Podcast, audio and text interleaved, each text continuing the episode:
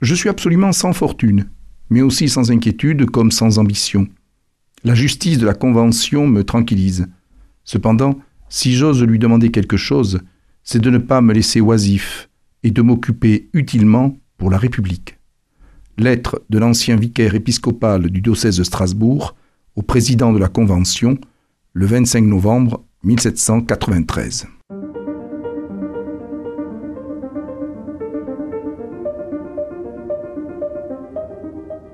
Les fenêtres de l'histoire avec Philippe Foreau.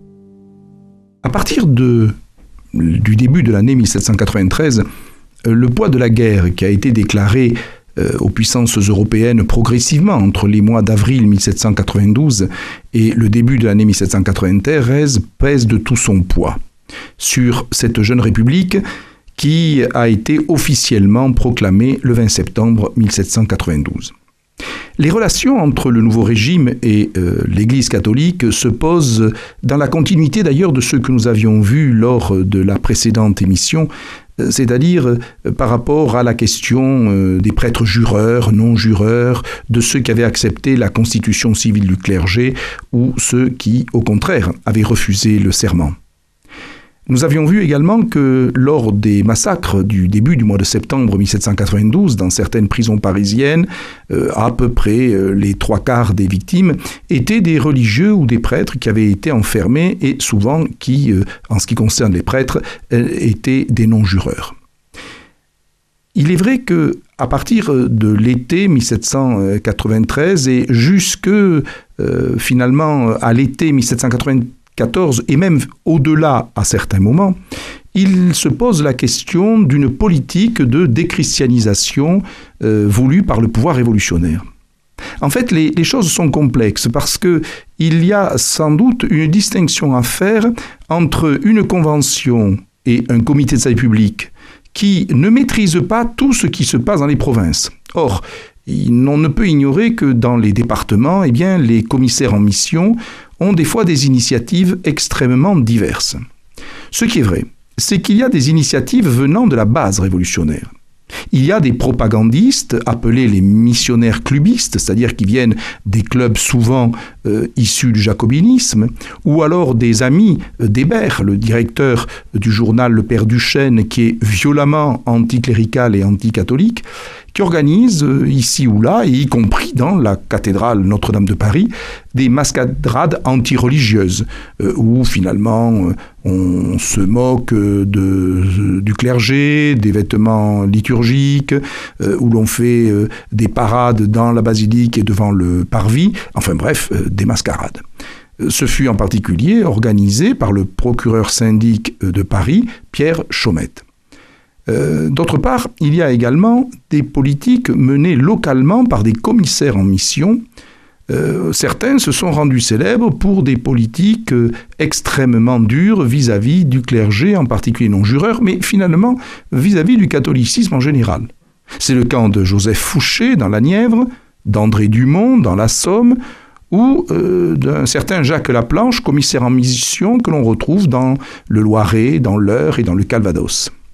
Il y a euh, effectivement euh, euh, là une volonté de fermer les églises, d'interdire le culte, de vider finalement tout ce qui faisait le catholicisme local, et il y a même des campagnes d'apostasie qui sont organisées et avec des mariages de prêtres. Au total, il y a à peu près 6000 prêtres français qui se sont mariés pendant la Révolution. certains d'ailleurs quelque peu contraints et forcés par les autorités locales, euh, d'autres tout simplement parce qu'ils avaient trouvé l'âme sœur après euh, avoir arrêté euh, de pratiquer le sacerdoce. Au niveau de la Convention, il y a des décrets et des décrets qui, effectivement, prévoient, par exemple, de fêter l'unité et l'indivisibilité de la République le 10 août 1793, euh, il y a même pendant un temps un culte au martyr de la République Marat, suite à, son assassinat par Charlotte Corday. Et bien sûr, ce qui va frapper les esprits, c'est l'institution, le 5 octobre 1793, d'un calendrier révolutionnaire qui va effectivement être une espèce de concurrence au calendrier euh, chrétien. Puisque celui-ci va disparaître pendant un temps pour réapparaître en parallèle au calendrier révolutionnaire et finalement c'est l'empereur Napoléon qui en 1806 supprimera complètement les reliquats du calendrier républicain. En ce qui concerne Robespierre, celui-ci n'est guère favorable à ses excès. Euh, Robespierre est ce qu'on pourrait appeler un déiste. Euh, il a été élevé dans le catholicisme, il ne croit euh, pas à tous les dogmes du catholicisme, mais il se méfie tout autant des prêtres réfractaires que des athées militants. Et en particulier, il fait voter par la Convention, le 6 décembre 1793, un article sur la liberté des cultes. Euh, de même, il euh, reconnaît par le décret euh, du 6 juin 1794 l'existence de l'être suprême et de l'immortalité de l'âme.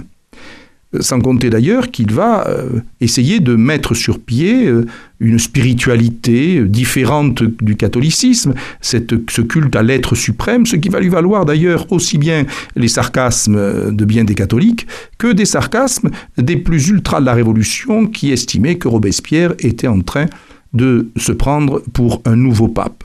Donc il y a effectivement euh, des nuances à apporter sur une politique qui aurait été générale.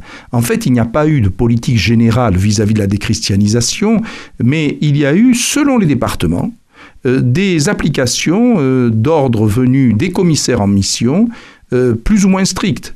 Certains ont vécu de véritables euh, politiques de déchristianisation avec euh, des euh, persécutions et des interdictions de culte, d'autres de manière plus modérée, et d'autres qui sont finalement relativement peu touchés par cette politique. En tout cas, il est indéniable que à partir de ces années 1793-94, les relations deviennent extrêmement dures entre le catholicisme et la République française.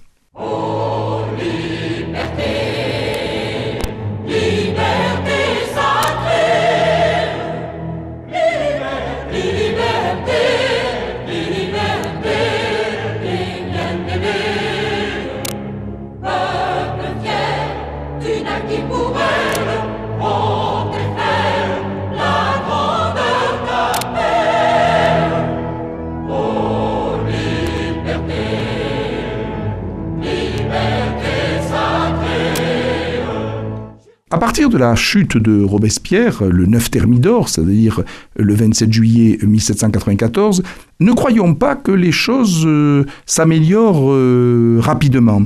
En fait, euh, la chute de Robespierre n'ouvre pas obligatoirement une période d'apaisement. D'abord parce que les personnes qui ont fait chuter Robespierre sont eux-mêmes ce qu'on pourrait appeler d'anciens partisans de la terreur qui ont d'ailleurs chargé la figure de Robespierre pour essayer d'avoir les mêmes plus propres par la suite. Le cas le plus typique est celui de Joseph Fouché. Mais la période du directoire n'est pas forcément euh, extrêmement favorable. Euh, il faut voir que euh, durant euh, l'année 1797, alors que le printemps avait donné une victoire aux monarchistes modérés pour les assemblées du directoire, eh bien il y a eu un coup d'État où, s'appuyant sur l'armée, Barras, Levellière-Lépeau, ont organisé un coup de force pour destituer une très grande partie des députés élus quelques mois auparavant. Ce coup d'État, euh, qui en annonce d'autres, a eu lieu le 4 septembre 1797. À partir de ce coup d'État, d'ailleurs, on impose aux prêtres un serment, je cite, de haine de la royauté et de l'anarchie, d'attachement et de fidélité à la République et à la Constitution de l'an 3. Intéressant d'ailleurs ce parallèle entre royauté et anarchie. Il fallait être à la fois hostile à un retour euh, des Bourbons sur le trône et donc un rétablissement de la monarchie, mais euh, sous le terme d'anarchie, on visait finalement cette euh, extrême gauche républicaine qui avait été représentée un temps, par exemple, par Hébert. Durant cette période qui suit le coup d'État du 4 septembre 1797, on dénombre 2135 prêtres qui sont arrêtés et une bonne partie est déporté en Guyane.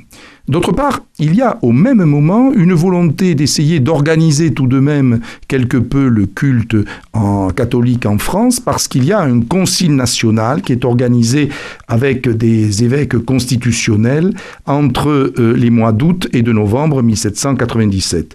Dans le cadre de ce concile, euh, on évoque par exemple la possibilité d'utiliser les langues vernaculaires euh, durant les offices la résistance catholique, elle, euh, continue tout de même, puisqu'il y a euh, un culte clandestin qui s'organise.